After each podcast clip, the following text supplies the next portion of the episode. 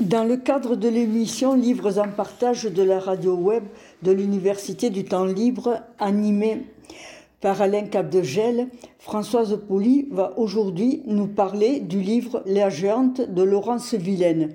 Bonjour Françoise. Bonjour Élise. Bon, les auditeurs de l'Université du temps libre vous retrouvent avec plaisir. Laurence Vilaine était au mois de juin l'invité du festival Murmure du Monde qui s'est tenu dans le Val d'Azun.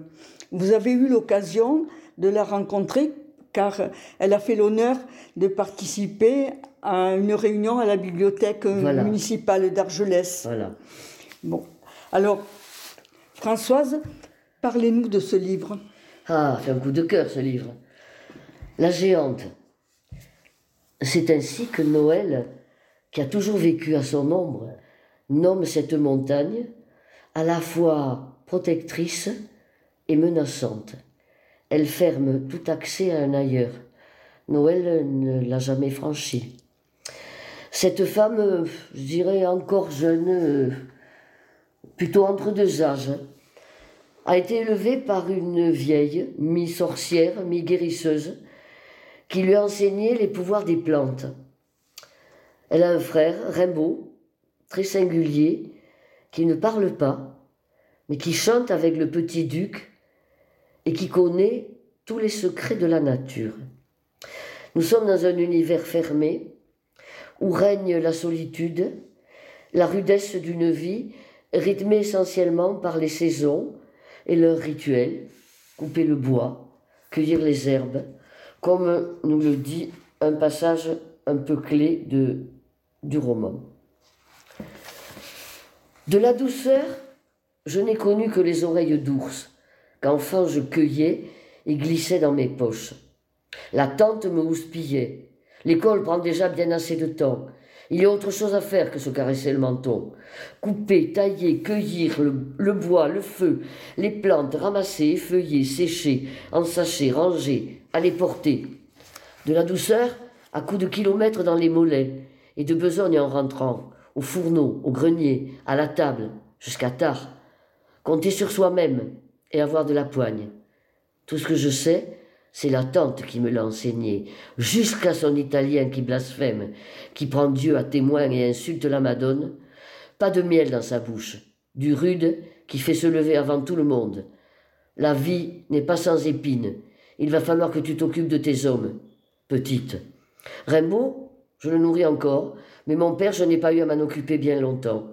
Le temps qu'il gagne un peu d'argent, la tante nous a tous les trois gardés sous son toit, on en ligne, Rimbaud emmailloté dans un couffin à fruits. Notre père descendait chaque jour dans la vallée pour relever ses manches, là où du labeur voulait bien de ses bras. Et moi, j'aidais la tante, collée à ses basques sur les chemins de la géante. Puis un matin, sous un bol de café vide, la vie s'est écrite autrement. Pour l'école, s'il vous plaît, et le lait pour le petit. Notre père reprenait la route et reviendrait nous chercher dès qu'il aurait trouvé un travail et une maison. Il avait glissé sa promesse avec cinq billets de sang gagnés les semaines d'avant.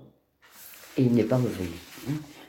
Effectivement, c'est une vie euh, très très rude, dans un paysage aussi qui paraît très rude. Le paysage est rude, il est austère, il est fermé, c'est de la, de la haute montagne hein, qui, est, euh, qui est âpre, qui est, euh, qui est caillouteuse, qui est pentue. Euh, tout est difficile. Pour tout faire, il faut monter, il faut toujours monter. Et, dans le roman, il faut monter aussi. c'est d'ailleurs ce que nous a dit la, romancière lors de, de, sa visite à, à, la bibliothèque. Alors dans cette vie toute tracée, hein, on a l'impression que rien ne peut se produire, le hasard va prendre les traits du facteur qui demande un jour à Noël, un jour, pour gagner un peu de temps sur sa tournée, d'apporter le courrier au monsieur qui vient de s'installer dans la maison froide, une maison désertée depuis longtemps. On sent que c'est un intellectuel, un écrivain, et il est venu là pour vivre loin de tout la maladie qui le ronge. Alors, euh, ce ce dépôt de courrier, qui devrait être unique, euh, ben, finalement devient une habitude. Et Noël va apporter tous les jours ses lettres, qui arrivent souvent du bout du monde, pour ce monsieur qu'elle ne connaît pas, cet étranger tellement différent des gens qu'elle, de peu de gens qu'elle a pu côtoyer. Et à l'occasion de ce courrier qu'elle apporte, c'est la rencontre de deux univers. Mais ce monsieur est taiseux, il se livre peu. Voilà, c'est un monsieur qui ne parle pas, qui est courtois, qui, euh, qui la remercie, qui, mais elle ne sait rien de lui. Hein, à part qu'il reçoit ses lettres et qu'il est là. Elle soupçonne quand même hein, qu'il ne, qu'il ne va pas bien. Alors la rencontre de deux univers. D'une part, l'univers de cet homme taiseux qui vient de la ville, qui, qui n'a rien de commun avec, euh, avec l'univers euh, humain qu'elle connaît, d'une part. Et d'autre part, la rencontre d'une histoire d'amour, celle de cet écrivain qui s'appelle Maxime et de Carmen, qui lui écrit de l'autre bout du monde. Euh, elle, est, elle est journaliste. Donc les lettres s'enchaînent, et Noël les porte, et un jour, Maxime lui demande de ne plus apporter le courrier. Ces lettres, elle va les conserver, et un jour elle va les lire. Et elle va découvrir des sentiments inconnus, euh, des sensations même inconnues. Elle va vivre en quelque sorte, par procuration, une histoire d'amour qui la révèle à elle-même, qui lui fait découvrir des, aspects d'elle-même qu'elle ne soupçonnait pas, tout simplement parce que elle n'avait jamais eu le temps de s'en préoccuper. Euh, vous avez vu le premier passage, hein, euh, la douceur, euh, ça n'existe pas. tout est une perte de temps, qui n'est pas aller couper du bois, allumer le feu, cueillir les simples, les faire sécher. Voilà. Alors il y a, dans le chapitre 6... Donc elle va vivre un amour par procuration. Elle va vivre un amour par procuration. Et elle va vivre l'amour de, de ces deux êtres, un amour qui d'ailleurs est en train de se de se déliter complètement. Et à l'occasion de, cette lecture, voilà un soir par exemple ce qu'elle fait.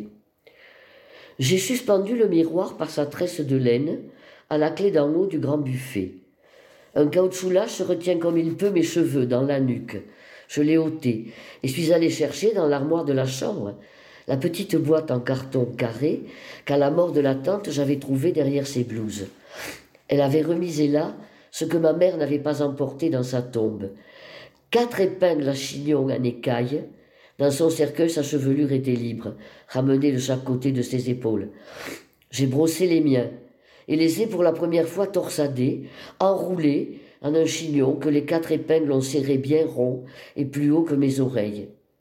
Dans le miroir, j'ai vu mon front, que je ne connaissais pas si grand, et en reculant jusqu'à la table, mon buste en entier. On a l'impression que c'est la première fois qu'elle se regarde dans un miroir. Elle a noué ce chignon. Elle découvre, elle a pris soin de ses cheveux. Elle découvre une coquetterie féminine. Hein, euh, c'est la première fois qu'on la voit comme ça. Et un peu plus loin, toujours dans ce même chapitre, voilà comment elle résume euh, la vie d'avant et ce qui arrive là. J'ai appris à vivre moche et vieille sans connaître le grain de ma peau, sans jamais m'y attarder en faisant ma toilette, et évidemment sans que jamais personne ne s'y attarde, en utilisant la baignoire que pour les grandes occasions, et seulement de l'eau froide au robinet du lavabo, vite, pour me débarrasser du plus gros des graviers qui crissent sur les mailles. J'avais copié les mains qui brûlent dans mon cahier, j'ai essayé les caresses sous les dredons, sans baiser, sans bras à étreindre, la peau se flétrit et s'assèche. J'ai reboutonné ma flanelle jusqu'en haut, me suis relevé, fermé la fenêtre, et j'ai serré mon oreiller. Le lendemain matin, j'ai refait mon chignon bien haut, et pour la première fois, j'ai directement enfilé ma parka et laissé ma blouse à la patère. Il neigeait comme il neige dans les contes les matins de Noël, et autour de mon cou, j'ai enroulé mon cadeau d'anniversaire, une écharpe. Maxime lui a offerte. Oui, Maxime, c'est le protagoniste. c'est le protagoniste. Alors c'est un homme qui est euh, un personnage qui est traité, comment dire, un peu, un peu en creux, dans la mesure où c'est un taiseux. Et que volontairement, euh, on ne nous apprend pas grand-chose de lui. Euh, il y a des choses qu'on découvre à mesure. Mais elle est très fine, il y a des indices quand même. Elle, elle, elle sait qu'il va se promener dans la campagne puisqu'elle voit de la terre. Voilà, elle, elle, elle, sait ce qu'il fait quand même. Hein. Elle, elle, a une forme de curiosité euh, parce que euh, cet homme ne ressemble pas aux gens qui vivent dans ce genre d'endroit. Donc ça l'intrigue. Et elle, a envie de savoir. Pas par une curiosité malsaine, hein, mais pour comprendre. Mm. C'est quand même quelqu'un qui a soif de comprendre. Il a un ordinateur. elle, elle, lui dit qu'à un moment donné qu'elle peut poster son courrier. Alors il lui parle des mails, enfin que, voilà. qu'on ne poste pas un courrier pour, qui va très loin. Elle découvre mm. des choses qu'elle ne, ne soupçonnait pas. Alors on a affaire là à un roman, euh, je disais tout à l'heure que l'univers est très âpre, mais le roman l'est aussi. Hein. C'est un roman âpre, à l'écriture forte, dans lequel il n'est pas très facile d'entrer. Tous les gens qui l'ont lu ont eu euh, la même impression. On n'entre pas facilement. Mais quand on y entre, on n'a plus envie de lâcher. Hein oui. Et toutes les personnes qui, qui l'ont lu, quel que soit leur âge, quelles que soient leurs habitudes de lecture, ont eu la même réflexion. J'ai eu du mal au début, et puis après je ne l'ai plus lâché. Donc c'est quand même... Euh, Mais pouvez-vous nous dire quelques mots du style quand même qui est très particulier? Alors ce style est très particulier, effectivement. Euh, comment dire? C'est un style qui ne fait pas de fioritures et qui pourtant évoque merveilleusement bien les lieux. Hein. Euh, cette montagne, on la voit, et ne serait-ce déjà que les titres. Le roman est conçu en sept chapitres. Et la romancière nous a dit, et c'était intéressant comme observation ça, qu'elle l'avait conçu comme une ascension, avec des paliers. Et dans une ascension, quelquefois, euh, il y a des éboulis et on recule. Voilà. Hein. Elle a employé cette, cette image. Et si on écoute les titres de chacun de ces chapitres, vous allez voir qu'ils sont évocateurs.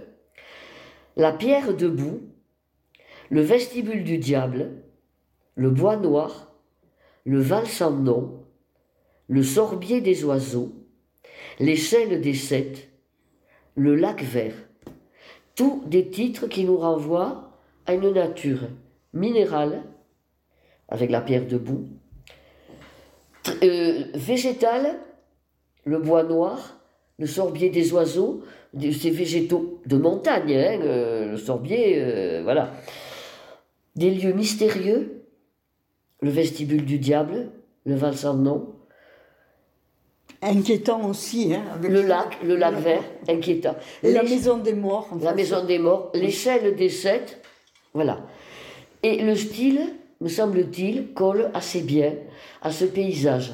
Il est sans fioriture, mais à, chaque, à chacune des étapes, elle nous projette très bien dans le paysage. Des endroits plus minéraux, des endroits où il y a davantage de végétaux, avec des fleurs, avec... Euh, euh, manifestement, c'est une romancière chez qui? Il y a une connaissance du milieu naturel. Et puis un peu de sorcellerie, enfin de... Oui, le mystère. De, mystère. Le mystère. Elle, elle, connaît le pouvoir des plantes aussi. Voilà, le, personnage de, de, de la tante, mm. elle est, enfin, qui n'est pas véritablement sa tante, hein, mais euh, mi-sorcière, mi-guérisseuse. Elle a hérité de ce pouvoir qu'elle lui a appris. Et là aussi, euh, euh, dans le style de, de, Laurence Villaine, on a à la fois un minimum de choses qui sont dites, souvent. Mais dans ce minimum de choses, on a l'essentiel. Quand on la voit, par exemple, cueillir les herbes, les trier, il n'y a pas de détails superflus. Mais je trouve que c'est une romancière qui va à l'essentiel. Mais ce n'est pas un style minimaliste, parce qu'il y, y, a beaucoup d'adjectifs, enfin, pour, pour bien décrire les plantes, enfin, pour le... Voilà. Pour bien... Ce n'est pas minimaliste, c'est, comment dire, c'est précis. C'est précis, oui, c'est ça. C'est précis. Il y a... Euh, bon, je, ne sais pas, je ne crois pas lui avoir posé la question, mais on retrouve chez elle euh, quelque chose qui, à certains moments, fait penser à une certaine époque de Jean Giono. euh, qui était aussi quand même un amoureux de la nature, un marcheur. euh, Mais Giono est parfois redondant. Il est, euh, c'est un lyrique, Giono. Oui. hein. C'est un lyrique. Mes souvenirs, c'est plutôt la lumière, enfin les Oui, choses. mais il y a aussi- pas l'âpreté quand même. Voilà, Giono est un lyrique, et parfois même à l'excès. Quand Giono agace, c'est parce qu'il en fait trop. Alors que là, on a la même force, mais avec un minimum de moyens. Et je dirais que le, le style, il est, il est âpre aussi, hein, par moment. Les phrases ne sont pas très longues, il a pas de... Il y a parfois des phrases sans verbe, un rythme, il y a un rythme selon les, les différents passages. Euh, le passage que j'ai lu en premier, là où elle évoque euh, les, différentes actions, il est très très rythmé avec cet euh, enchaînement de, verbes à l'infinitif qui traduisent l'action à l'état pur. C'est un bon exemple de, son style, ça. L'exemple à l'état pur. L'action à l'état pur. Alors que dans le second passage, on a autre chose. On est loin de l'action. Il y a quelque chose de plus, de plus serein. Et euh, moi, j'ai trouvé très, très riche ce passage où elle décrit les peignes à chignon. Euh, on a l'impression que c'est la première fois qu'elle les découvre. Manifestement, elle ne s'en est jamais servie. Mhm. C'est la première fois qu'elle va faire ce chignon et on les voit, ces peignes en écaille, comme il en existait, comme nos, nos arrière-grand-mères euh, en mettaient dans leur chignon hein, pour le tenir. Ce, ce style est vraiment. euh, je, je crois que si on aime le, le roman, euh, c'est essentiellement à cause de ce style qui nous fait entrer dans cet univers de, de Noël. Mais c'est, euh, la protagoniste est une personne, on pourrait dire aussi âpre, hein, comme son style, mais elle est, elle est capable de délicatesse. Moi, ça. il y a un passage qui m'a presque ému, c'est quand elle accueille des, des fleurs bleues, je crois, et qu'elle met dans le feu Oui. euh, pour, pour le monsieur. enfin, pour le- Oui, parce que ces fleurs, elles ont une, une portée symbolique. C'est-à-dire que, oui, c'est une femme rude, mais c'est sa vie qui est rude. Ce n'est pas elle. La preuve, c'est que elle- elle entre dans cette histoire et qu'elle découvre quelque chose à quoi elle n'avait jamais pensé. Et c'est le hasard qui l'a l'a conduite à ça. C'est c'est un très beau roman. Hein Oui. C'est un coup de maître, ce roman. Et elle a écrit d'autres livres, cette dame? Oui, c'est euh, c'est son troisième roman. Alors, je n'ai pas lu les autres. Je crois que Christelle les a. Euh, il faut que je les lise. Euh, Il y en a un qui s'appelle Le silence ne sera qu'un souvenir, qui est de 2011, et La grande villa de, de 2016. Et, et quel âge elle a? C'est une C'est difficile de lui, de lui donner. Elle doit avoir, moi je dirais, euh, 40, 45, 50 ans. Mais euh, le- le- l'entretien à la, à la bibliothèque a été, a été riche parce que elle s'est prêtée aux questions, elle s'est visiblement, bon, elle doit avoir ah, l'habitude hein, de, euh, de, de participer à ce genre de... Et elle le fait volontiers, et vi- visiblement elle aime bien aussi rencontrer ses lecteurs. Et ça, c'est c'est agréable. Euh, si, on veut regarder du côté de la, quatrième de couverture, hein, voilà ce qui est dit. Noël a toujours vécu au pied de la géante, la montagne immuable qui impose son rythme, fournit les fagots pour l'hiver, bleu et bourrache, gentiane pour les tisanes et les onguents. Un peu sorcière, hein, on le retrouve. Voilà, repliée dans cet endroit loin de tout, j'ai bien aimé cette expression à la quatrième de couverture. Elle mène une existence rugueuse comme un pierrier. Ah. Et c'est vrai que le, le- le style, il est rugueux hein, par moments. Il est très rugueux. Alors, ce que je voulais dire aussi, c'est que, donc je parlais tout à l'heure de la difficulté que beaucoup ont eu à, presque tout le monde a eu à entrer dans le, le roman. Euh, je, crois que c'est le prologue hein, qui nous, nous perd complètement. Un prologue qui déconcerte, dont le sens s'éclairera bien plus tard. Et après, on aborde les sept étapes donc de ce roman vécu comme une ascension. En tout cas, euh, c'est une romancière qui mérite vraiment d'être découverte. Je pense que c'est quelqu'un qui a un réel talent, euh, à la fois pour inventer des histoires, mais c'est pas suffisant d'inventer une histoire. Encore faut-il euh, euh, y embarquer son lecteur. Et je pense qu'elle, elle a su nous y embarquer. On a vécu dans... euh, on est allé dans la maison froide, on est allé... On a entendu les coups de pioche, on, a- on l'a vu se coiffer. on a tout vu. Enfin, il est très visuel. hein, le- son écriture est très visuelle. Quand vous disiez qu'elle décrit merveilleusement bien, c'est parce qu'elle elle sait. C'est cer- certainement quelqu'un qui a beaucoup de sens d'observation et de sens visuel. Et elle sait euh, trouver les mots pour euh, ces évocations. Et qui ne sont pas lourdes, qui n'ont pas, comme je disais tout à l'heure, le lyrisme parfois outrancier d'un journaux. C'est-à-dire, elle, euh, moi je pense qu'elle qu'elle qu'elle doit vivre à la campagne ou, Je pense. ou que la région dont, dont elle nous parle, elle la connaît. Quoi, Oui, parce manifestement, elle la connaît.